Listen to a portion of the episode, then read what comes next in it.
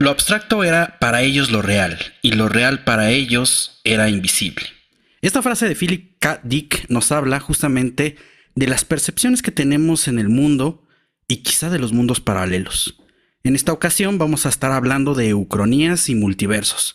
Les saluda Omar de Juguito de Teoría Geek y nos arrancamos.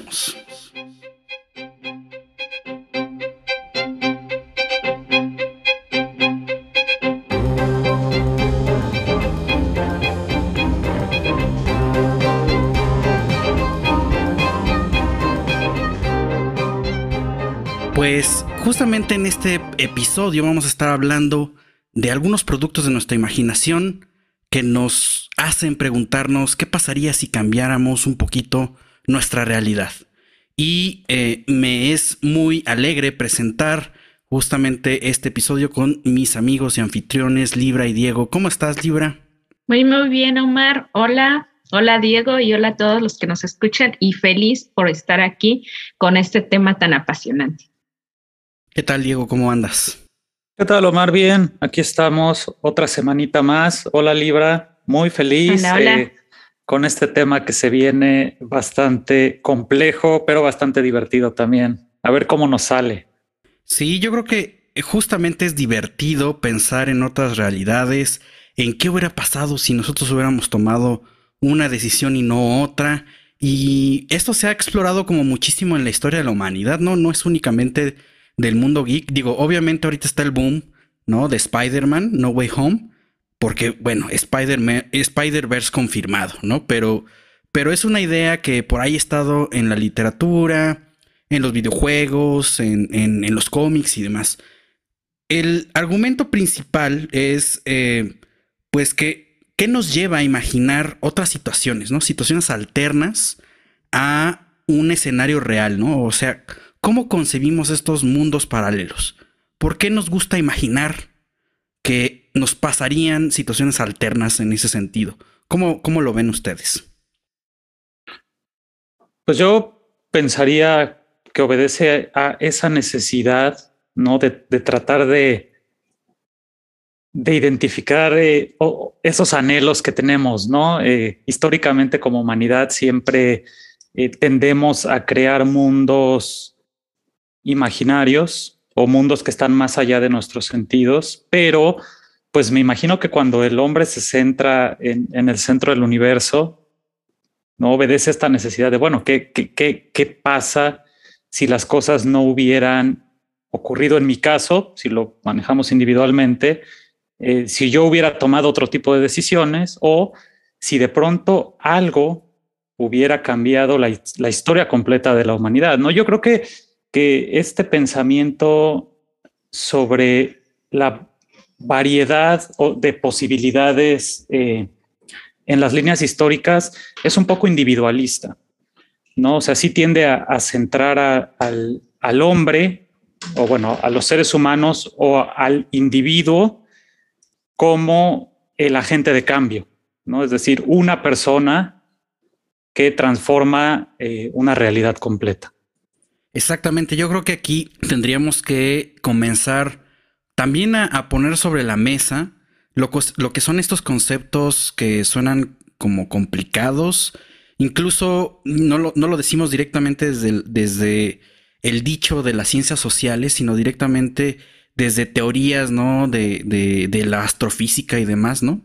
Esta situación de la teoría de cuerdas y la resonancia con universos paralelos y demás.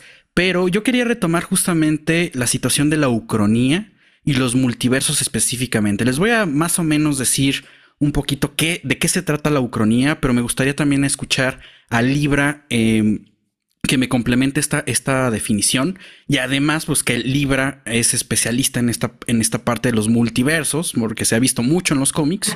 Pero bueno, ahí, ahí les va, ¿no? La ucronía se supone que es la reconstrucción histórica construida lógicamente que se basa en hechos posibles, pero que no han sucedido aún y realmente, ¿no? Es decir, pensar que qué hubiera pasado si eh, los españoles nunca hubieran llegado a América o si los nazis hubieran ganado la Segunda Guerra Mundial. Entonces eso es como algo que se retoma directamente de un hecho que, que sí sucedió, pero cambiándole como una serie de aspectos para generar una realidad totalmente distinta y paralela a la historia que pues que realmente sucedió y que conocemos todos, ¿no? Pero Libra, ahí me gustaría que complementaras con algunas cosas y cuál es la diferencia con el multiverso. Eh, empezando con esto, ¿no? De que la ucronía es una especie de ficción, ¿no? En la cual tenemos un acercamiento a posibles consecuencias desde un punto fijo que no se llevó a cabo, ¿no? O que fue el que transformó, el que transformó todo. En este sentido es el, lo llaman en la literatura el punto Jombar o Hombar, según como quieran decirlo. Y este punto es como el que conocemos en Marvel ahora de punto Nexus, ¿no? Que está ahí y que si seguimos una línea histórica, como el caso de que dices Omar, seguimos la línea histórica y se viene ese punto en el cual los españoles no conquistaron México, ¿no? Entonces, ¿quiénes lo conquistaron? A lo mejor podrían ser otros o nadie lo conquistó, ¿no? Entonces, este es el punto en el que cae esta línea del tiempo y que tienes un resultado diferente al que tuvo nuestra línea temporal, es decir, donde nosotros estamos, estamos viviendo. Y yo, es lo que digo, ¿no? Entonces viene un punto en el que rompe todo y pudiera ser que en ese punto también empiezan a surgir los multiversos. ¿Cómo es esto? De que no solamente hubo una, un resultado diferente a algo, sino que ese resultado se dividió digámoslo así. Estamos divididos ahora en unos conquistaron, los españoles conquistaron México y en otro punto a lo mejor lo conquistaron los ingleses, ¿no? Entonces aquí ya tenemos dos, se puede decir dos multiversos y así podemos crear hasta tres, cuatro, pero todos convergen en una, en la realidad, ¿no? O sea, todos están como existiendo. Yo siempre lo he dicho, ¿no? En mi otro punto de otra vida, de otro multiverso, hay otra yo, que es una Kardashian millonaria, estoy segura de eso. Estoy segura de eso, ¿no? Entonces, pues hay varias formas de cómo se ha visto en la literatura, en las películas, en todos los medios, cómo se ha visto esta ucronía, ¿no? Cómo ellos la, la toman de diferentes, de diferentes formas. Yo quiero agregar nada más a su completísima definición eh, un poco la etimología de la palabra, que es eh, una variante de utopía. ¿no? Con la raíz topos, que es lugar, y ucronía es de cronos, de tiempo. Entonces ahí es eh, donde se diferencia un poco, ¿no? La palabra hace una relación directa como al no tiempo o a un tiempo diferente. Muy buen apunte y creo que justamente nos habla de, de, pues de lo que, de lo que determina justamente esta idea del multiverso, es decir, ¿qué, qué pasaría en, esta, en, esta, en este orden cronológico de eventos históricos, si hubiéramos cambiado una minúscula parte de, de los eventos y pensar como en estos mundos paralelos que también se ha puesto de moda este año por la serie de Marvel, ¿no? What If, que viene directamente desde los cómics, pero para ustedes, ¿cuáles serían los mundos What Ifs o, o los panoramas ucrónicos más fantásticos o sus favoritos? Bueno, yo he visto varios que, bueno, se puede decir que sé de varios que han hecho algunas especies de libros o películas. Por ejemplo, tenemos este tema, ¿no? De la no extinción de los dinosaurios o la inexistencia del cristianismo. O sea, ¿qué pasaría si en el mundo no hubiera existido el cristianismo. O sea, tendríamos un mundo totalmente diferente. Entonces, estas son unas, unas variantes, ¿no? En mi caso, eh, o sea, la pregunta es como lo que nosotros podamos imaginar. O, que, ya esté ahí. O, también alguno. Ah, que, yo dije lo que ya estaba escrito. no, no, también. me gusta los que se imaginen o de los que ya hayan visto por ahí. Me gusta lo que comentabas de, del caso particular de México, de si no hubiera, bueno, no de México, de América, eh, si no hubiera llegado la colonización europea. Sí es bien divertido como arqueólogos y como antropólogos pensar cuáles son las variantes eh, posibles, ¿no? Porque podemos entender como todo el marco geopolítico de la época no solamente en el caso del continente americano, sino del mundo entero, porque hay, hay mucha evidencia sobre qué estaba pasando, no solamente eh, con el imperio español, y tal vez hacer eh, ciertas aproximaciones o ciertas hipótesis. Creo que ahí, ahí yo me clavaría. Es, es, lo que yo personalmente me gustaría más imaginar. Eh, ¿Qué otras opciones habría? ¿no? ¿Y, qué otras opciones habrías? Eh, bueno, podía haber eh, invasiones, ¿no? Este, portuguesas, inglesas, o sea, no, incluso vikingas antes, ¿no? Que ya se demostró que hubo contactos vikingos con América antes de la llegada de Colón y que realmente se hubieran desarrollado esos contactos. Pero si uno se plantea el escenario utópico, pues de, de un este, de una autonomía extensa, ¿no? Tú, tú nos comentabas, Libra, sobre cómo Techala representa al personaje que nunca fue colonizado y tuvo un desarrollo tecnológico muy amplio y demás. Pues tal vez algo así tendríamos a nuestro Tlatoani que seguiríamos eh, adorando como se adora a Isabel todavía en, en el Reino Unido, ¿no? Tal vez seguiríamos teniendo una monarquía, nah, obviamente nuestro idioma sería diferente, nuestras distribuciones territoriales serían diferentes. Y a mí me encantaría ver un, un Teocali este, en el centro de la ciudad en lugar del Palacio Nacional o de la catedral. Imagínate eso. Sería muy, muy, muy, muy, muy interesante. Yo creo que habríamos cambiado muchas cosas, ¿no? Este, en, términos de desarrollo tecnológico, a mí no me gusta ver a las sociedades o entenderlas como procesos de desarrollo tecnológico, pero bueno, la metalurgia estaba en, boga antes de la llegada de, los colonizadores europeos y se hubiera desarrollado mucho más. Obviamente los, contactos este, transcontinentales se, se, hubieran dado de mejor manera. Eh, la rueda existía, para quien diga que la rueda no existía, claro que existía, solamente que no se utilizaba eh, para transporte porque había otros modos de transporte más eficientes para el territorio específico. Eh, entonces yo creo que, que el desarrollo ¿no? a un contrario a, lo, a, mis propios eh, pensamientos sobre la, el desarrollo social, digamos, la evolución sí se hubiera dado bastante. No nos hubiéramos estancado en la, en la edad este, prehispánica, ¿no? Hubiéramos realmente avanzado muchísimo y creo que... Seríamos como Wakanda. Seríamos como Estoy segura. Sí, yo también, yo también estoy segura. Y, y, ahorita que retomaste justamente el tema de Wakanda y de esta no colonización, ¿Qué, pasaría también si pensamos en un panorama ucrónico en el cual no solamente nos atengamos a que no llegara la colonización europea a estos continentes, ¿no? Hablando específicamente de América y por supuesto de África. ¿Qué hubiera pasado si fuera al revés?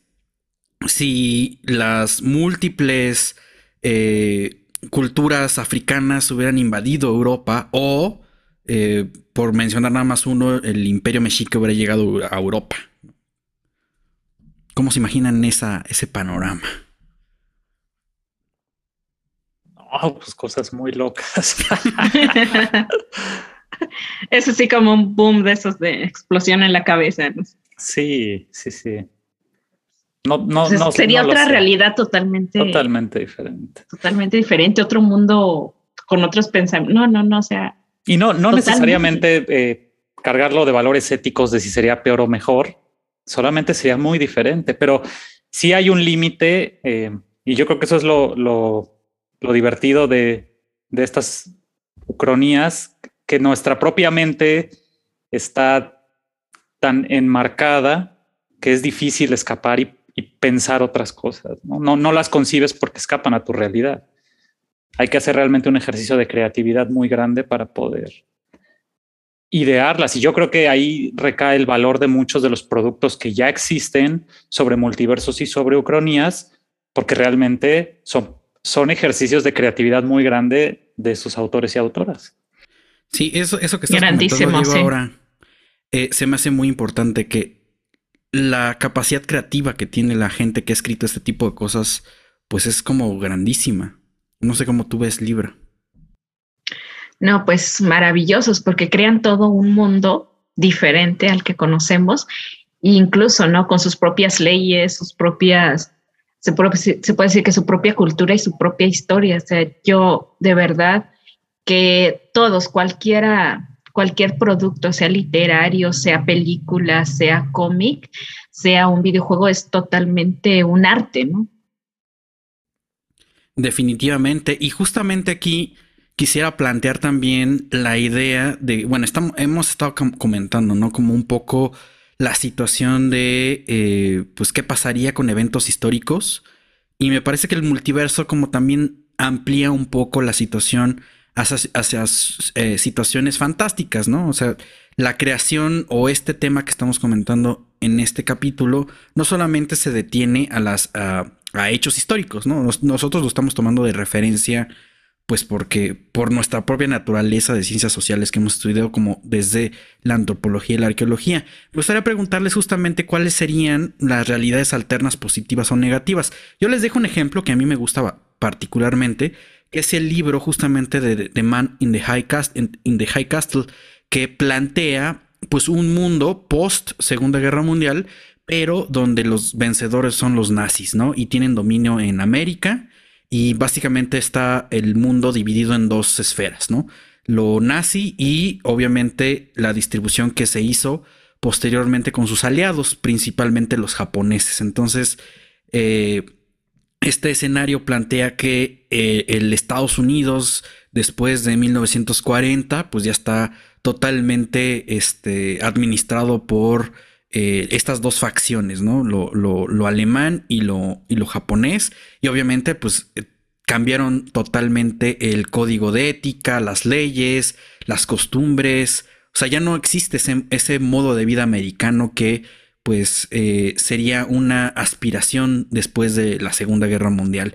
A mí me parece muy interesante porque plantean pues esta situación que va un poco justo contra todo el conocimiento que sabemos actualmente. Entonces, eso es obviamente una situación alterna negativa, ¿no? Eh, pero no sé ustedes, ¿cuál, cuál, cuál han escuchado, cuál podrían imaginarse o qué otras, eh, qué otros productos ustedes reconocen que está dentro de esta, de esta categoría? Yo solo para agregar un poquito en el tema de los nazis, que, me parece es como la, la, favorita, ¿no? Al menos de los creadores de Estados Unidos. Eh, una, una parte nueva o, una sección más moderna de esta serie de juegos Wolfenstein, eh, que se llama eh, John Blood, si mal no recuerdo. No, The New Order, que miento. Este justamente plantea esta situación de qué pasaría si los nazis hubieran ganado la Segunda Guerra Mundial. Y entonces se, crea todo este escenario eh, steampunk, pero además es, es una es un gobierno autoritario y, cruel y, finalmente como ucronía está bien, pero no deja de ser una fantasía de que el nazi malvado, ¿no? Y no estoy diciendo absolutamente nada eh, a favor de, los nazis, pero es también como estancarse en el tiempo. Es un poco a lo que hablábamos en el caso del México prehispánico, si no hubiera habido la colonización española, no se hubiera estancado en, esa época, ¿no? Y yo quería preguntarte, yo no he tenido la posibilidad de leerla la novela de, de Philip sobre esta de, de, Man in the High Castle, pero al referirte a, Ucrania negativa es igual que es, es, un gobierno de malos, pues. Sí, sí, sí, eh, se plantea que Estados Unidos no tendría este modo de vida americano, obviamente es lo principal, pero eh, evidentemente por donde corre la novela es un eje político. Y entonces en ese sentido, pues es un, es un, es un gobierno autoritario, tiene el control y vigilancia de, sus, de los ciudadanos, porque además hay una, hay una segregación de los propios ciudadanos. Obviamente están los que llegan desde Alemania o Europa, que obviamente Europa también estaba dominado ya por, por alemanes, y digamos rezagado en algunos pueblos de Estados Unidos, pues están justamente los ciudadanos eh, americanos eh, pues que, que, habían sobrevivido la guerra y que de alguna manera mantienen como un ideario de resistencia, ¿no? En contra de este gran régimen nazi, ¿no? Y, es un poco ese el hilo y la trama de la, de la novela, pero es curioso porque dentro de, la propia propuesta de The Man in High Castle hay una, una ucronía interna, que es el final de la, de la novela. No les voy a contar el final, obviamente, pero es como, es como llevar lo meta a por dos, ¿no? O sea, a, a, la a, una potencia más allá, porque está dentro de, dentro de la novela hay una ucronía que está dentro de una ucronía. Está, está loquísimo, es una de, de, mis, de mis novelas favoritas. Y por ahí, bueno, ya, ya hablaremos en las recomendaciones justamente de, de, de un poquito más de esta novela, pero eh, sí, en ese sentido sí es como el malo, malísimo régimen nazi.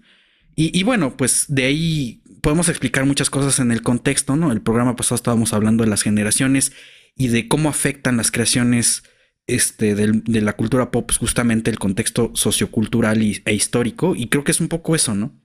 No deja de. No dejamos de denunciar la situación de los regímenes totalitarios y evidentemente de la discriminación y segregación que, que, tenían en la ideología, pues este tipo de, de, de, pues de corrientes, ¿no? De, obviamente, es, grandísima la situación de, eugenesia que se intentaba plantear, pero en ese sentido por eso lo pongo directamente como una alternativa negativa. Negativa. ¿Tú, Libra, conoces alguna positiva? Pues de positiva podría pensar en la película esta de Once Upon a Time in Hollywood, ah, de Tarantino, ¿no? Que él maneja. No se, se puede decir que nada más es como el punto, o sea, se queda en el punto nexus, por así decirlo, ¿no? pero maneja esta, esta idea de la supervivencia de esta Sharon, Tate, se llama, y de cómo sus amigos sobrevivieron a esta horrible matanza que hubo, ¿no? Cómo alguien pudo ahí, aunque ya lo estoy spoileando, perdón, pero es básicamente este punto, ¿no? O sea, es este punto de cómo ella sobrevive, que, o sea, fue una, una muerte sumamente trágica, ¿no? Ella embarazada y asesinaron a, a, ella con todos sus amigos y como en esta película lo que trata de estos chicos que van ahí, que es, o sea, con los que vamos con la guía de toda la película y son parte de esto, ¿no? Son parte de, de este punto en el que la línea, nuestra línea, se puede decir nuestra línea del tiempo converge y vemos esta supervivencia. Se queda ahí porque ya no vemos qué pasa después, ¿no? Ya ya no sabemos si, si tuvo más hijos, si este, vivió felizmente, o sea, ya no, ya no sabemos nada como en, la, en estas novelas, ¿no? Que sí tenemos el punto en el que se quiebra todo nuestra realidad y empieza otra realidad y vemos como todo lo que todo el proceso por lo que pasó y los resultados, ¿no? Aquí en estas películas, bueno, esta película de Quentin Tarantino se queda ahí, pero yo lo veo pues de una forma buena, ¿no? Digámoslo así entonces no lo veo tan negativo. Sí, estos eventos, estos eventos tienen varias escalas, ¿no? Obviamente eh, el extremo es que sea como un, mundo totalmente distinto, pero la decisión puede ser individual.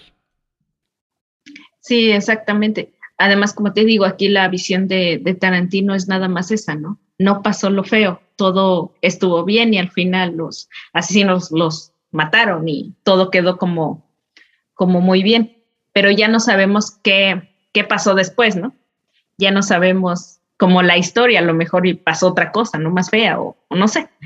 Pero en esta versión nos estamos quedando ahí, pero digamos que es un punto en el que cambio no, la realidad por otra, ¿no? Y lo maneja súper bien Tarantino en ese. Qué buena escena, la, verdad. Sí, sí, sí, sí, yo también la estaba recordando y muy, muy. Pero eso es lo divertido, porque no es, eh, no es el punto sobre el que gira la película. Es algo que al menos en mi caso yo no me esperaba. Cuando te das, ya te da ese, es como el, plot twist. Yo creo que por eso lo deja justo, justo ahí, ¿no? Es aquí inicia, se abre la línea temporal, justo lo que mencionas de del punto de inflexión y, es, ya que qué pasa, pues ya no lo sabes, ¿no? Ya queda la imaginación de, cada quien. Sí, ya nada más piensas en final feliz.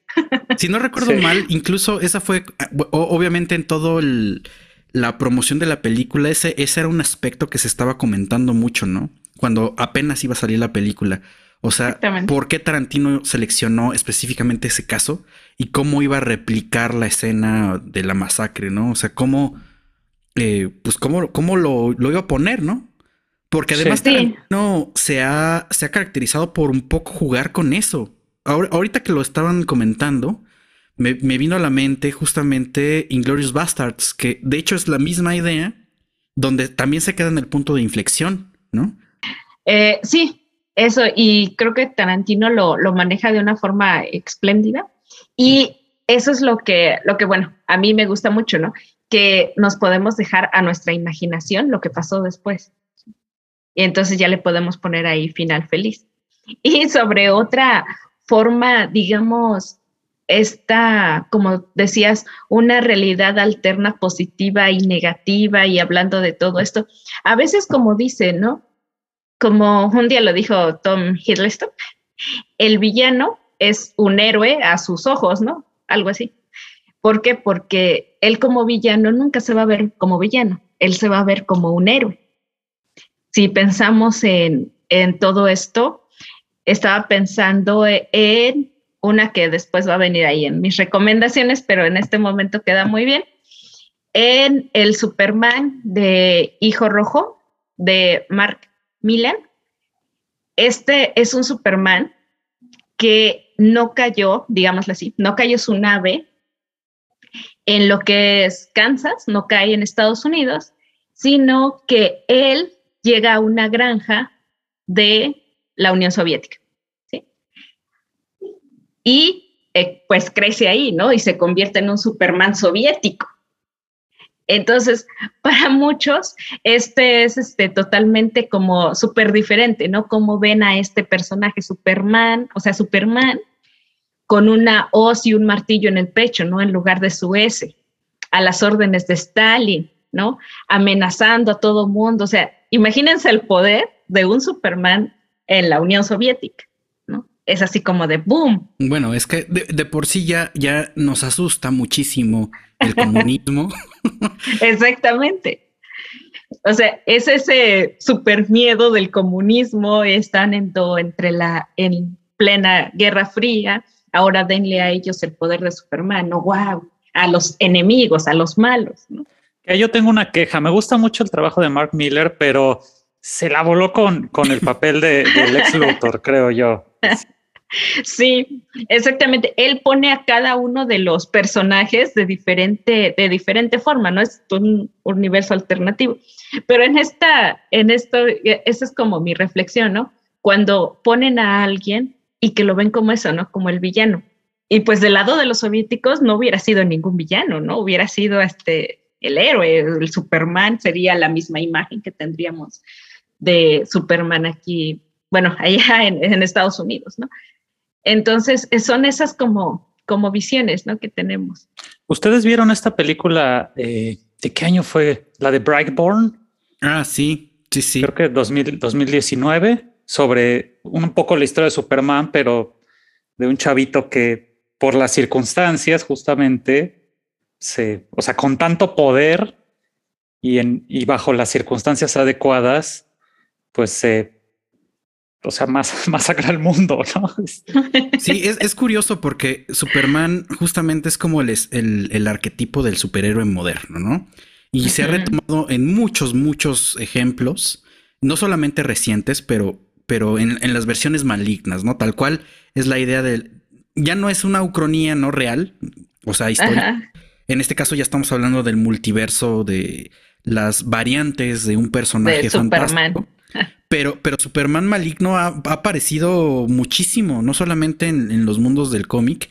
Blackbone es un buen ejemplo. A mí me gusta mucho la película, por cierto. Es porque, porque justamente es eso, ¿no? O sea, simplemente, o sea, es la misma historia de Superman, pero pues el, objetivo o el, o el, o el espíritu sobre Superman es totalmente distinto, ¿no? Y, y es maligno y pues en ese sentido, pues totalmente imparable.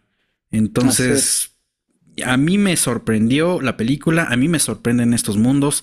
También soy fan de, eh, de Superman Red Son.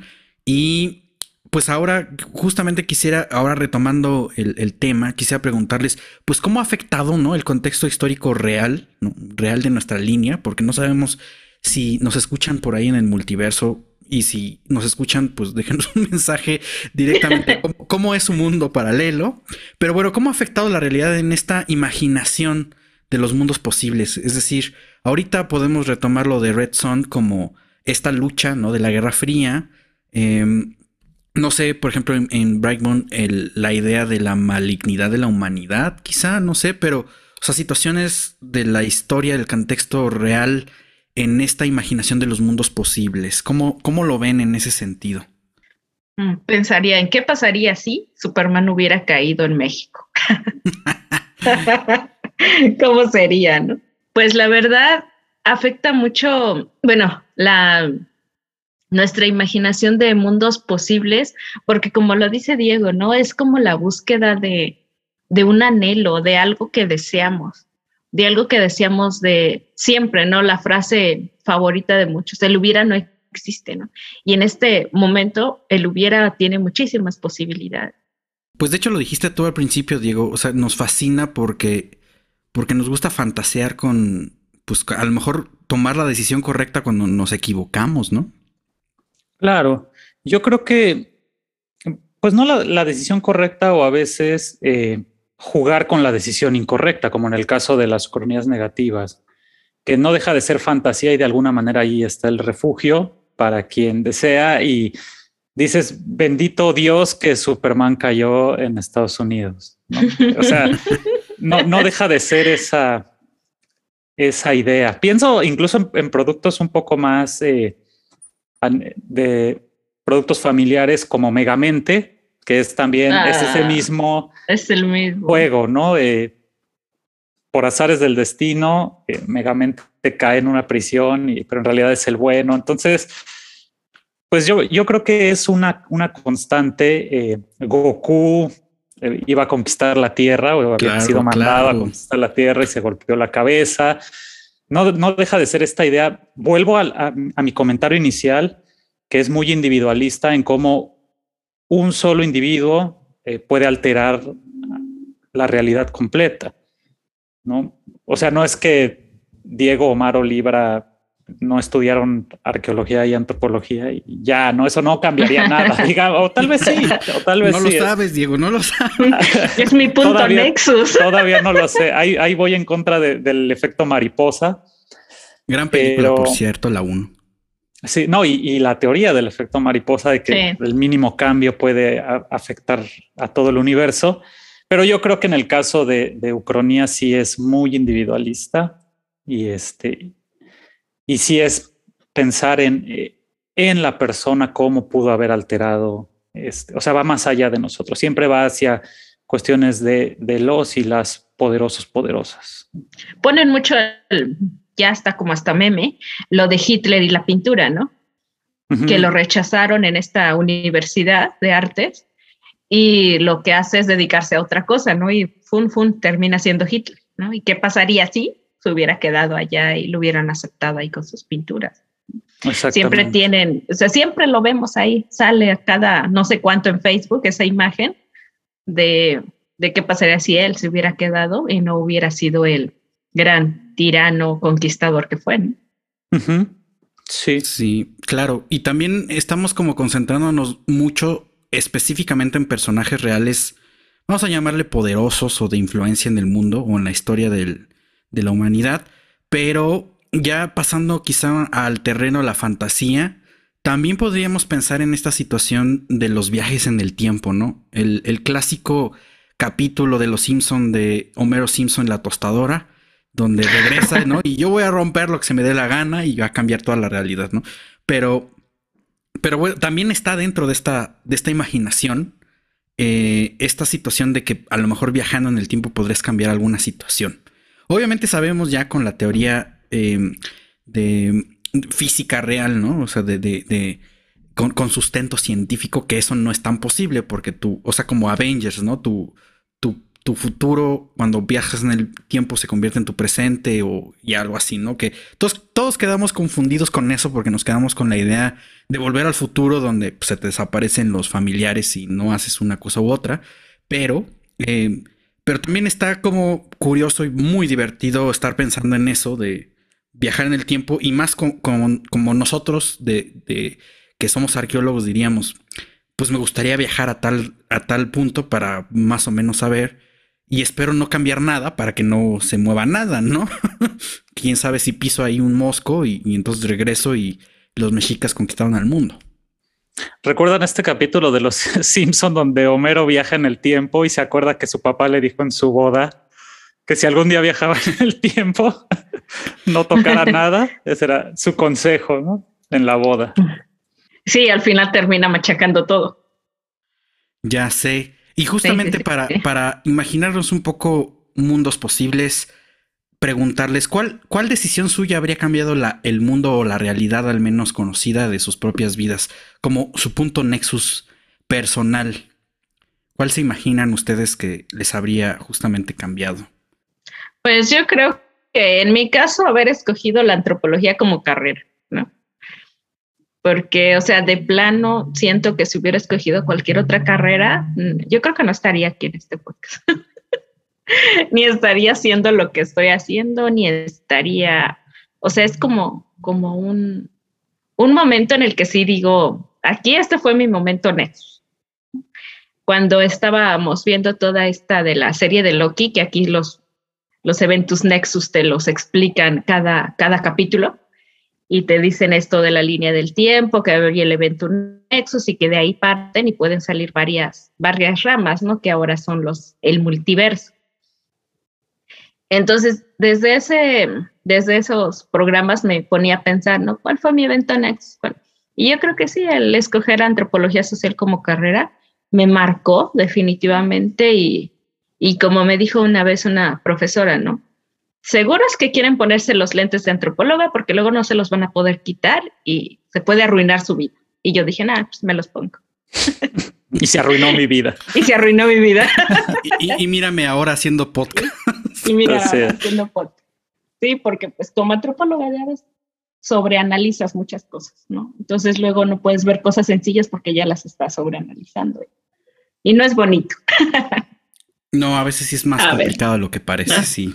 Exactamente. ¿Ustedes?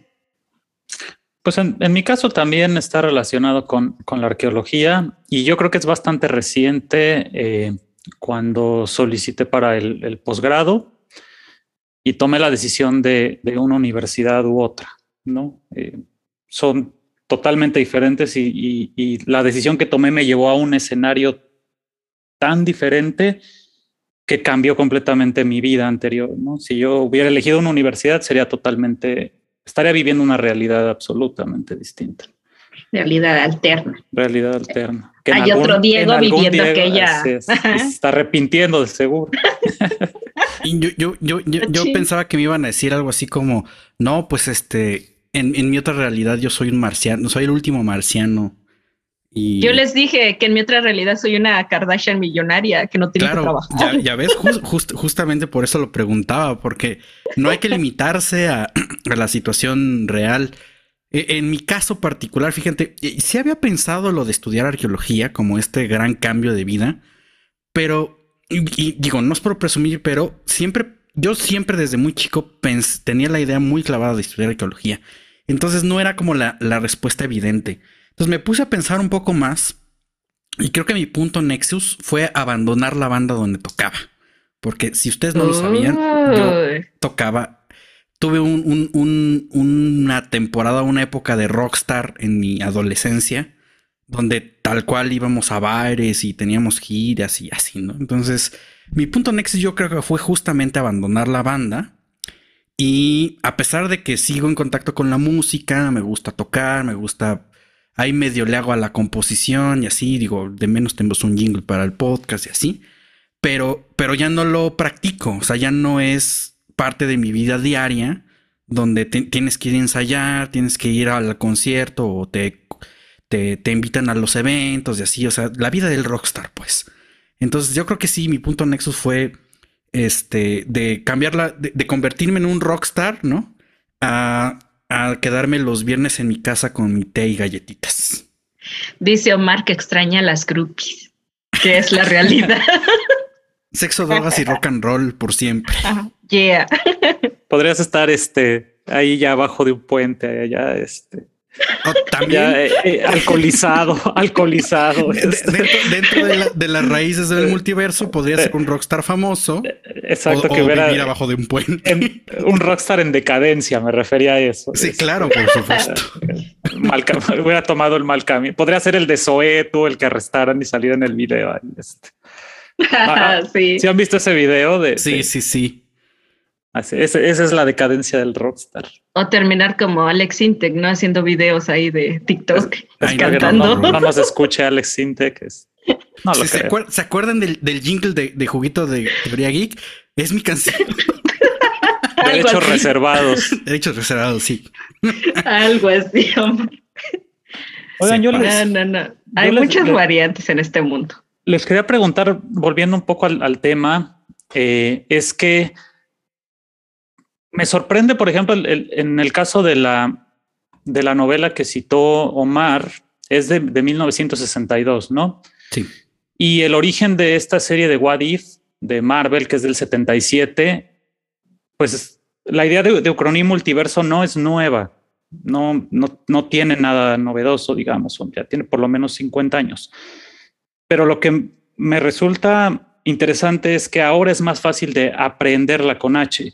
Claro. Este, ahora creo que con el desarrollo tecnológico, un poco con los avances en la física cuántica, porque mucho de esto tiene que ver con la física cuántica, es que ya es en nuestra mente más fácil concebir la existencia de ucronías, o bueno, más bien de multiversos, de realidades posibles que en, lo infinito que es el universo pueda haber otro Omar que si es rockstar, este, otro Diego que se quedó en otra universidad o Libra Kardashian. Eh, pues sí, es, es, fácil, ¿no? Pero me gustaría pensarlo los, lo controversiales o no controversiales, más bien lo, lo difíciles de concebir que eran estas posibles realidades alternas en 1962 o en 1977. Claro. Es que creo que creo que lo resumiste bastante bien como para decir algo diferente, pero más bien creo que en ese momento y seguramente antes de los años 60 eh, se pensaba pues solamente en un elemento a nivel teórico o incluso como un recurso literario o un recurso narrativo, mejor dicho, porque no todo proviene directamente de, las novelas. Y en, años recientes, pues ya tenemos estos, estos fundamentos que nos dicen, no, pues a lo mejor sí el universo no solamente está en expansión, sino que además está como en vibración y se pueden detectar que hay diferentes tipos de vibraciones y en un caso remoto, remoto quizás sí exista, ¿no? Otro mundo, ¿no? O, es una variante. Entonces, bueno, quién sabe, quién sabe, pero, pero creo que es como lo que sucedió en la edad de plata de los cómics. O sea, estas narrativas están tomando directamente de los avances científicos y de las propuestas eh, de física cuántica con, sustento y con base X, eh, ciertos elementos que se, pueden apropiar y que se han estado eh, impregnando las, las, creaciones recientes. Es decir, no me parece aleatorio que efectivamente haya, haya generado, por ejemplo, este, pues esta serie de cómics de What If o el multiverso de DC y actualmente se intenta explotar en otros medios, ¿no? La película de Spider-Man, la película de Flash, eh, la serie de, de, What If y bueno, pues una serie de, otras cosas que también plantean ideas similares en todos los medios, cine, series, cómics, novelas, videojuegos, etcétera. ¿Y hasta, hasta qué punto, perdón que, haya vuelto serio el, podcast de nuevo, voy a agregar que en otro universo tenemos el, podcast más exitoso tal vez de, México, este. Del mundo. Pero, del mundo. Pero... Eh, ya en la modernidad, que ahora es más fácil concebir las ideas de los multiversos y las ucronías, ¿qué tanto de esto ya sería fanservice? Por ejemplo. O sea, ya mm. son, ya son productos que se generan. Pienso en el caso de, de Marvel, sobre todo, son ya productos que se generan con un interés eh, meramente monetario, porque saben que van a pegar, ¿no? Este, tener una visión diferente. Ya no es la, cuestión creativa, sino es, ah, pues el multiverso lo permite, vamos a hacer cuantos podamos, pues para finalmente fan service. Y lo digo en el caso específico de los videojuegos porque se ha dado y un poco en el caso del anime, ¿no? Sobre todo las críticas que han venido, por ejemplo, al, al reveal de Evangelion, que, se le ha criticado eh, porque se sale de la, de la obra original de, de Hideakiano y ofrece como una realidad alterna que a mucha gente le gusta, pero a la a otra parte de, la crítica es como, pues ya es eh, un anime más de acción, ya tiene mucho fanservice. O sea, hay para todos los públicos, pues, pero no, no deja de haber una crítica de que parte de esto puede ser únicamente por intereses monetarios. Sí, como lo que ahorita estaríamos viviendo con el Spider-Verse confirmado, ¿no? Es un poco llamar a la nostalgia, aunque es algo que la mayoría del público quería y que al final se les da, ¿no? O esperemos que se les dé. Y ahí tendríamos este, este fanservice que pues llama totalmente a la nostalgia y te está dando las entradas de dinero que ahorita está generando Spider-Man, ¿no? Es algo que no se había visto desde Infinity War, que, o creo que Endgame, que fue la, o sea, tiene una preventa ya millonaria, o sea, que ha rebasado muchísimo las metas que se tenían planteadas y que lleva a pensar esto, ¿no? ¿Qué tanto te da el pues te genera esta, el poder hacer o tener a la mano el cruzar todos estos multiversos, el poder decir, los tengo aquí, y es el poder de Marvel, ¿no? Que ya, o sea, tengo aquí todos estos, ¿saben qué? Voy a hacer mis, mis mezcolanzas, ¿no? Porque al principio, cuando empezaron estos Wadif, eran como, ¿qué pasaría si Spider-Man se hubiera unido a los cuatro fantásticos? ¿Qué pasaría si este, ¿cómo se llama esta? Gwen Stacy hubiera sobrevivido. Eran así como pequeños, como, como cosas que, que pasaban los superhéroes, ¿no? Estaba este de, ¿qué pasaría si Jane Foster pudiera tomar el martillo de, de, de Thor. Y convertirse en una mujer Thor que súper misógino ese cómic, al final de cuentas, porque sí, este, al final Odín le dice, tranquila, yo te voy a ayudar y una cosa medio extraña ahí con Odín y Jane Foster.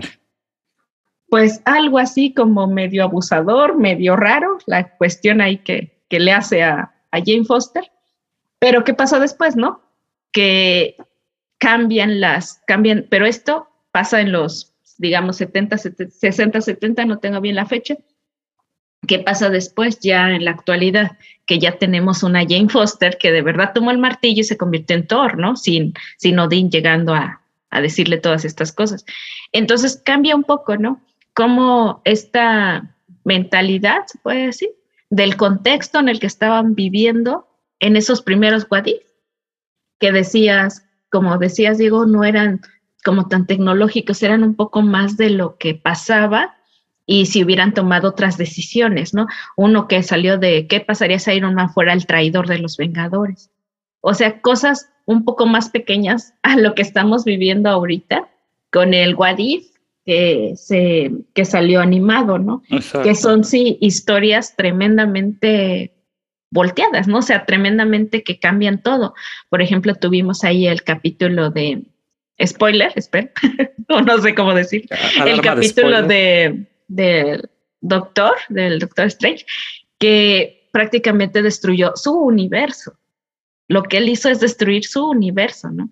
Y si primero teníamos así como de una cosita, mm, se puede decir una, una acción que te desencadenó otra cosa, pero digámoslo, no tan fuerte, ya llegamos a estos, estas temporadas que ya tenemos mundos de zombies, mundos de, de destrucción de universos totales y una serie de narrativas como, como ya muy, muy elaboradas, ¿no? Muy trabajadas. Sí, yo estoy de acuerdo con Libra. Tendríamos que hacer una diferencia ahí entre lo que ayuda al proceso creativo, es decir, las posibilidades que nos da imaginar estos otros mundos, estas otras realidades, creo que es amplísima, básicamente infinita. Pero el sentido de cómo se está utilizando actualmente, sí es meramente pues para, para levantar las taquillas o, levantar el interés al menos, ¿no? A mí me recuerda justamente el evento televisivo de la Rovers que fue hace dos años, no es cierto, el año pasado, eh, donde el gran boom fue que justamente empezaron a contactar a los actores que habían participado en todas las series televisivas de DC. Entonces salían eh, referencias al Batman del 89 de, de, de, Tim Burton, las series canceladas de, por ejemplo, Aves de Presa. O sea, muchos, muchos actores que, y actrices que ya estaban pues un poco en el retiro de los superhéroes, pero aparecieron haciendo un cameo y eso levantó muchísimo la serie. Y creo que es lo mismo que se está haciendo, por ejemplo, con el Spider-Verse y con Flash, ¿no? Digo, no por nada el, afán del, del, fandom ahorita es que salgan los Spider-Man de Tobey Maguire y de Andrew Garfield y en la película de Flash que retomen y que hayan convencido a este eh, Keaton para regresar a su papel de Batman, ¿no? De la película de, de, de, de Tim Burton. Entonces ese es el gancho, ¿no? Pero no sabemos efectivamente cómo van a estar las películas. Digo, puede ser un fiasco o no. Digo, pero quizá el ejemplo que no veníamos venir, que, que sí era como esta situación creativa, pues es este, la de Spider-Man animada, la de Miles Morales. Ah, este, sí. Porque, porque nadie esperaba que fuera así la película y trata sobre los multiversos. Y creo que no tenía como esta esta noción o, la intención de que sea totalmente comercial. Al final sí fue un éxito comercial y hasta Oscar se llevó, pero ahorita sí le están tirando como ven a comprar el, boleto porque va a salir Tobey Maguire y Andrew Garfield. Y es que se abre, ¿no? Esta posibilidad, ya lo, por ejemplo, Marvel ya lo veía venir, la posibilidad de abrir los multiversos, pero nada más no llegaba. Recuerdo toda la expectativa que hubo en WandaVision, todos yo de repente escuchaba ahí a los algunos youtubers y veía en, en las redes sociales, ¿no? Y decían, ya, el siguiente capítulo Wanda abre el multiverso. Y ya en el siguiente capítulo Wanda va a abrir el multiverso. Y en el siguiente, eh, así pero, nos pero quedamos es que, es que Mephisto iba a abrir el multiverso. ¿De qué hablas, Libra, por favor? Abran el maldito multiverso. Abran el maldito multiverso. Ajá, o sea, iba a salir Mephisto. O sea, llegó el momento en el que toda la gente empezó a, ver a, este, esta serie de que iba a salir los X-Men, iba a salir Wolverine, iba a salir Toby Maguire. Digo, o sea, ¿en qué va a salir? ¿Va a llevarle una pizza a Wanda o qué, no? O sea, de verdad fue así como el caos. Después, claro, de tener este, este espacio en el que no hubo nada, o sea, fue como un año de nada de Marvel y de repente llega WandaVision, o sea, todo el mundo quería que Wanda hiciera todo y creara y destruyera y hiciera. Y de repente no tenemos nada, ¿no? O sea, no, no hubo multiverso. Y la gente estaba deseosa de meter, sobre todo ahora que, que Marvel, bueno, no ahora, ya tiene tantito, que Marvel compra los derechos que, de Fox, ¿no? Compra los derechos de Fox y todos los X-Men pasan a ser de Marvel, otra vez los Cuatro Fantásticos igual y, tiene ahí como, como buenas conexiones con Sony, con sus personajes. Entonces ya tienes a todos, ¿no? Ya tienes a todos tus superhéroes. Reúnelos, mételos, o, pero nosotros como fans queríamos que los metiera todos ahí en WandaVision prácticamente. Después tenemos este, este tema de que iba a salir este Evan Peters como Quicksilver el Quicksilver de los X-Men con Wanda. No, no, no, todos dijimos ya este multiverso confirmado, pero nada, ¿no? O sea, tómala. No era ni Mephisto ni era ni era Quicksilver. Entonces, como Pero cómo levantó ese rating, ¿eh? ¿Cómo lo levantó? Sea, no, o sea, todo el mundo hablaba de WandaVision esperando estos multiversos. ¿Por qué? Porque ya tienes como toda la historia detrás, ¿no? A lo mejor si no tuviera si Marvel no hubiera comprado los derechos de Fox, o a lo mejor si no tuviéramos estas películas de los X-Men con estos personajes tan queridos que se volvieron, ¿no? Es Wolverine, o sea, todos ellos, ¿no? Los, los hemos como querido y queremos como, como fans que volverlos a ver. Queremos ver a Daredevil, ¿no? Queremos ver este Daredevil de, que estaba en Netflix, queremos volverlo a ver. Entonces, son como como que Marvel dijo, ah, bien, o sea, quieren el multiverso, quieren todo, ¿qué vamos a hacer? Pues hay que traerlos, porque saben que también, o sea, sí están como en este fanservice y también saben que ahí está el, el money, ¿no? Ahí está el dinero. Entonces, pues crean esta serie de Loki, crean la serie de Loki, tenía que hablar de Loki. O sea, ustedes saben, tengo que hablar de Loki más desde estamos hablando. Lo planeaste. De, ajá, lo planeé desde la semana pasada. Entonces, tenemos este a Loki, ¿no? ¿Cómo? O sea, Loki, si te vas a los tops, es uno de los personajes más queridos. Es uno, o sea, está por encima de Thor, ¿no? Y por mucho. Es un personaje muy querido que se ha ganado al público. A Tom Hiddleston lo amo, lo adoro. O sea, se ha ganado al público. ¿Qué pasa? En Infinity War lo matas. O sea, cortas ahí, si hay una gallina de huevos de oro, ahí lo mataste ya, adiós. Contanos diciéndote que jamás va a volver. Entonces, ¿cómo haces para regresarlo? Pues multiverso. El multiverso te abre la posibilidad de traer otra vez a quienes, a lo mejor a Robert Downey Jr. si le llegas al precio. Te abre la posibilidad de traer al Capitán América otra vez, a Black. Te abre muchísimas posibilidades que al final, a lo mejor si empieza a decaer, los traemos y repuntamos, ¿no? En este caso con Spider-Man. Y en la serie de Loki eso fue, ¿no? que te dice que había un grupo, ¿no? La, ¿cómo se era? ¿Cómo se llamaba Omar? Time Authority. Ay, se me fue. bueno, pero estas, estas personas que llegaban ahí a podar, o sea, eliminar cualquiera de las líneas, ¿no? Lo que te dicen es que había una sola línea del tiempo, o sea, la de Marvel, y nadie podía abrir multiversos porque estaban estas personas que automáticamente se abría el multiverso y lo cortaban, terminaban con esa línea para que solo hubiera una. Entonces, ¿qué pasa? Spoiler, spoiler, spoiler, que tenemos que... Ya, ya rompimos el récord de los spoilers en un solo episodio. sí, sí, sí. Que tenemos que, espero que ya no se spoiler para nadie, a lo mejor para Diego, creo. Ah, está bien. Pero, pero al final tenemos eso, ¿no? Que gracias a una variante de Loki de otro multiverso, podemos ver las variantes de Loki. Esto me, me encantó de la serie, ¿no? Que veías diferentes Lokis de diferentes, de diferentes líneas temporales. Ya tienes a tu Loki vivo y aparte te dan muchos Lokis. Qué felicidad, ¿no? Tenemos al Loki, Loki viejo, Loki clásico, Loki niño, tenemos a este cocodriloqui, que al final no sé si era lagartoloqui, cocodriloqui, pero adorado, ¿no?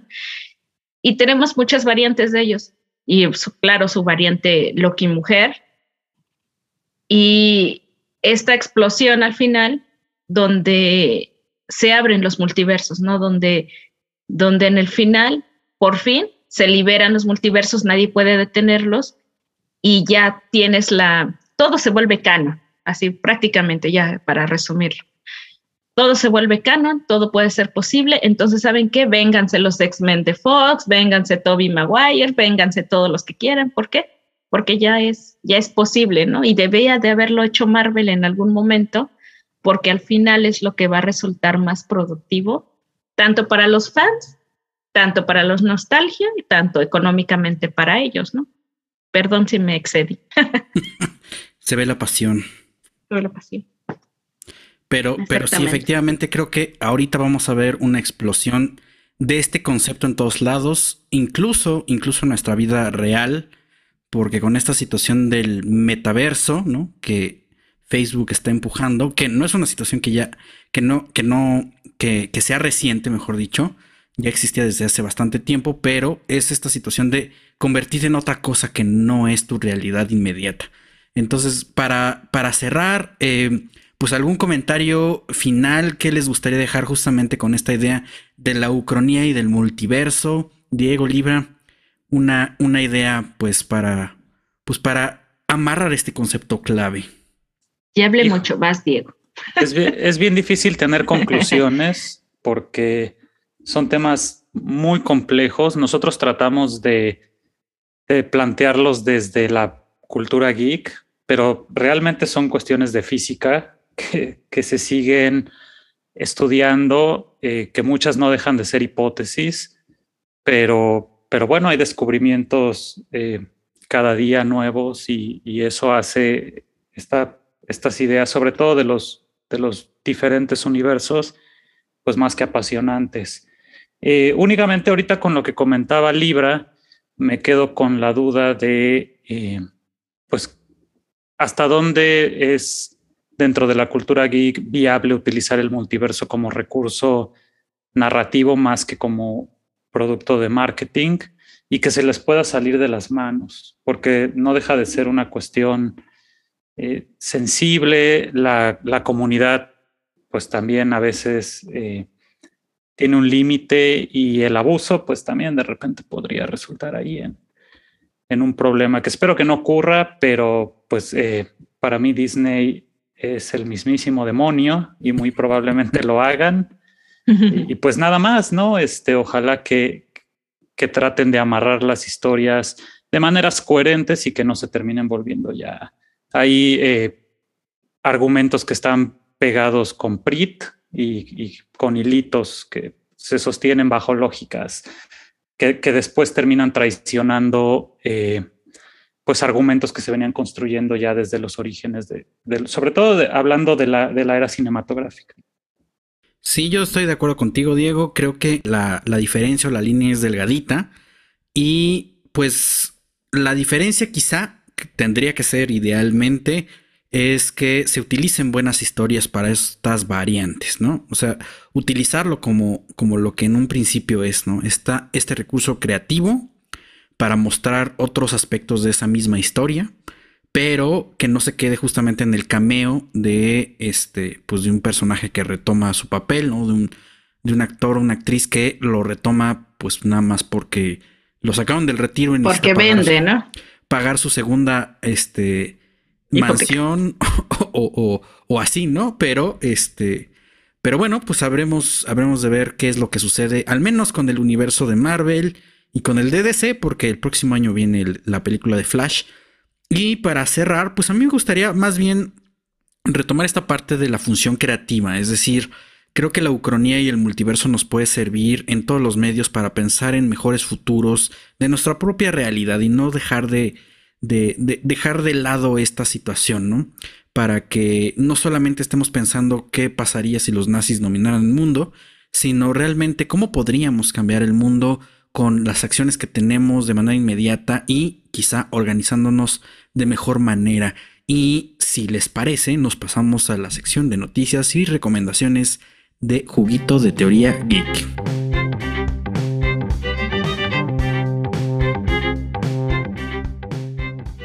Entonces, Libre, ya nos habías contado un poco sobre lo que traes de recomendación, pero aviéntate. Sí, mi recomendación era de Mark Millen, Superman, el Hijo Rojo. Ya hablamos un poquito, bueno, ya hablé un poquito de él. Es qué pasaría si en lugar de haberse estrellado la cápsula de Superman en Smallville, en Kansas, hubiera llegado a una granja colectiva eso, de la Unión Soviética, ¿no? Es un clásico, es un clásico de la historia alternativa, donde Superman lleva, en lugar de esa S que todos conocemos, lleva una hoz y un martillo en el pecho. Trabaja a órdenes de, Star, de Stanley, perdón, y amenaza, ¿no? Amenaza todo, a todo el mundo en esta superguerra fría que, que estaba y pues es un Superman comunista, ¿qué más les puedo decir?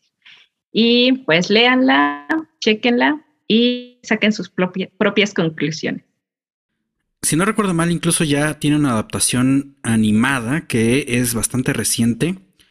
Y no sé si ya la, ya la han visto ustedes. Sí, me parece que sí, pero no, no la he visto. No, yo no, solo me he leído el cómic. Sí, em, yo, yo creo que sí ya la vi y no me encantó porque cortan un poco la, la historia. Y, pero, pero el, el principio del cómic es bastante, bastante bueno. Y Diego, ¿qué nos traes para esta sesión? Pues eh, rápidamente recomendando eh, Evangelion, que ya lo había mencionado, vean Evangelion. Ya tienen que ver Evangelion y tienen que ver eh, la serie original y obviamente los reveals, que se estrenó la última película este año, muy buena por cierto. El, el, plot al final es fantástico. La verdad es que la obra de, de Hideaki Anno es, es algo que, que seas o no de la cultura geek, te guste o no el anime, la tienes que ver, es, es increíble. Pero bueno, eh, me gustaría recomendar también una película que se estrenó en 2016 que se llama Your Name. Es muy famosa. De hecho, eh, si mal no recuerdo, ganó varios premios, incluso en Estados Unidos. Y es, eh, está dirigida por Makoto Shinkai. Se la recomiendo porque es la historia, la típica historia, digamos, de dos personas que cambian de cuerpo, ¿no? un hombre y una mujer y una historia de amor, es una película romántica, hay una historia de amor que gira eh, en torno a este cambio de, cuerpos, pero el plot de la película tiene que ver con eh, universos alternos y realidades alternas. Entonces, no, no quiero decir nada más, eh, véanla, la verdad es muy recomendada, a pesar de que sea una película romántica, es muy buena, de nuevo se llama Your Name y pues supongo que debe estar en Netflix, no lo recuerdo, pero bueno, si no, Cuevana o ahí hay varias este, plataformas. ¿Qué? ¿Qué? ¿Qué? Como, comunistas, varias plataformas comunistas rojillas que, que, para verla. Ustedes véanla, es, es una recomendación. Y finalmente, en el caso de los videojuegos, hay un fenómeno eh, reciente. Bueno, surgió el año pasado con el estreno del remake de Final Fantasy VII un juego original, un juego RPG estrenado originalmente en 1997 para la PlayStation 1. Pues es un Final Fantasy es una serie de, RPGs de larga tradición que yo me aventuraría a decir que es la, la saga de RPG insignia de Japón. ¿no? Tiene muchísimas entregas, eh, no todas están relacionadas, solo un par, pero eh, en 2020 se lanza un remake del juego para consolas de nueva generación y es muy interesante porque sigue la línea argumental de la historia original, pero al final cambia todo. O sea, bueno, nuevamente alerta de spoilers, eh, porque es un juego reciente, pero eh, al final descubres que pues estás en una realidad alterna. ¿No? Eh, y eso es interesante porque eh, Final Fantasy VII es uno de los juegos más de culto de esta saga, muy valorado y cuando hubo todos estos cambios en la nueva dirección que estaba tomando la serie en este remake, las críticas fueron muy duras. Pero cuando descubres que es una realidad alterna, es como, ah, órale, ¿no? Este, pues se vale, ¿no? Se vale porque ya estás hablando de una cuestión aparte. Entonces, el juego de PlayStation 1 es una cosa y ahora este remake de 2020 es otra cosa totalmente diferente. Entonces, mi recomendación sería, si tienen la posibilidad, que jueguen los dos, porque eh, muchos geeks actuales me imagino que tal vez habrán jugado el remake porque fue muy exitoso, pero no han tenido la oportunidad de probar el primero. No es un juego largo, es un RPG, dura alrededor de unas 25, 30 horas pero es, es muy divertido de, PlayStation 1, obviamente con gráficos de PlayStation 1, pero vale la pena para entender la historia completa, que eso es algo que en lo que yo no estoy muy de acuerdo. El remake da por hecho que ya jugaste el, el primero, que conoces la historia. Entonces dense chance, si no lo han hecho, de probar ambos títulos, porque me parece un caso muy interesante de la eh, creación de, de una ucronía, ¿no? De qué pasaría si para el desarrollo de, un juego, pues básicamente 27 años después del estreno del original, ¿no? Y este remake es un juego episódico, se acaba de lanzar la primera parte y pues la segunda vendrá en camino y probablemente una tercera. Mientras con eso, eh, muy recomendable. Yo he de confesar que jugué el Final, el Final Fantasy de versión de, de PlayStation 1 y nunca lo terminé. Nunca es tarde, Omar. Puedes, puedes hacerlo. Ya sé, sí me quedé con el, con, el interés, pero recuerdo que era de esos juegos que se veían larguísimos porque si no me, si no me, si no recuerdo mal, eran cuatro discos, ¿no? Eran tres, del, del, siete son tres, del ocho son cuatro discos. Es un juego largo y lo era para la época. Ahorita es nada, ¿no? Ya cualquier juego dura 20 horas por lo bajo. Pero, pero vale la pena porque además tiene un argumento muy interesante y que fue muy maduro para la época todos lo jugamos como niños, obviamente no le entendíamos, pero si ahorita uno, uno se da este, su segunda pasada, eh, ya le entiendes más y, tiene cosas interesantes. No, pues voy a tener que buscarlo. porque sí me quedé con la espinita de acabarlo, pero, ya, pero. Ya, está hasta para el microondas, así que ya, ya no hay pretexto. Uh. Y bueno, pues para, para cerrar justamente mi recomendación de esta ocasión va a ser The Man in the High Castle. Obviamente que lean la, la, la novela de Philip K. Dick. Es, es, un clásico y me parece que el argumento es eh, eh, pues entretenido, es brillante y además el libro está basado en el I Ching, que es este eh, este libro de adivinación chino con, con, el que vas lanzando unas varitas y según la combinación pues vas como conformando tu destino. Es curioso saber la anécdota que eh, este Dick eh, construyó el argumento con base en lanzar este pues ahora sí que lanzamientos aleatorios para ir construyendo la, la, historia de cada uno de los personajes. Es decir, es un libro totalmente aleatorio. Pero ese no es el giro de, la ucronía que les quería contar. Eh, bueno, más bien que no, que no les quería contar, que, les estaba diciendo hace un momento.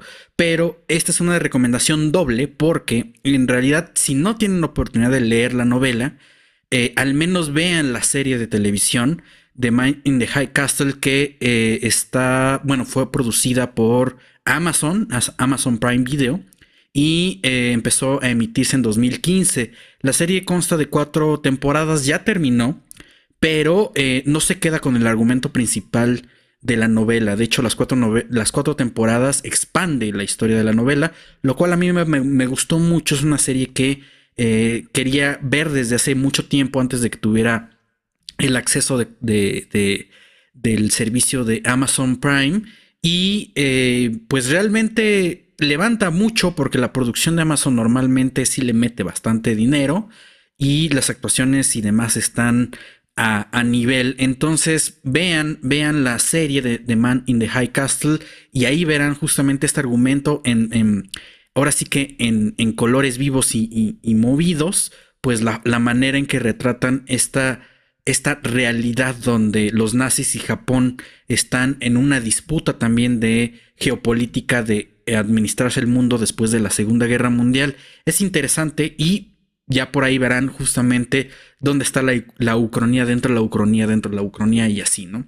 Ya sea en el libro o en la serie. Está muy bien llevado y lo expande también de buena manera. Tiene muy buenas críticas la, serie. Eh, inició en 2015, de hecho terminó el año pasado. Y es una serie corta, ¿no? Cuatro temporadas no es mucho, pero me parece que a diferencia de, otras, de otros productos, pues sí le dieron un buen cierre y no la alargaron como hasta el infinito ya desgastando el argumento. Y pues básicamente esa es la, eh, la recomendación para esta sesión de este podcast juguito de teoría geek. Pues, eh, pues no nos queda otra cosa más que eh, agradecerles que se, nos, que se hayan quedado con nosotros acompañando. Recuerden que nos pueden seguir en Twitter en arroba juguito geek y pues por ahí mandarnos algún comentario. También estamos recibiendo este, mensajes de voz vía Anchor. Abajito del, del, capítulo pueden encontrar directamente el enlace. Y pues eh, muchas gracias, aquí cerramos. Y el próximo capítulo va a ser de censura. Y bueno, pues nos vemos la siguiente semana. Bye. Nos vemos. Bye. Hasta luego.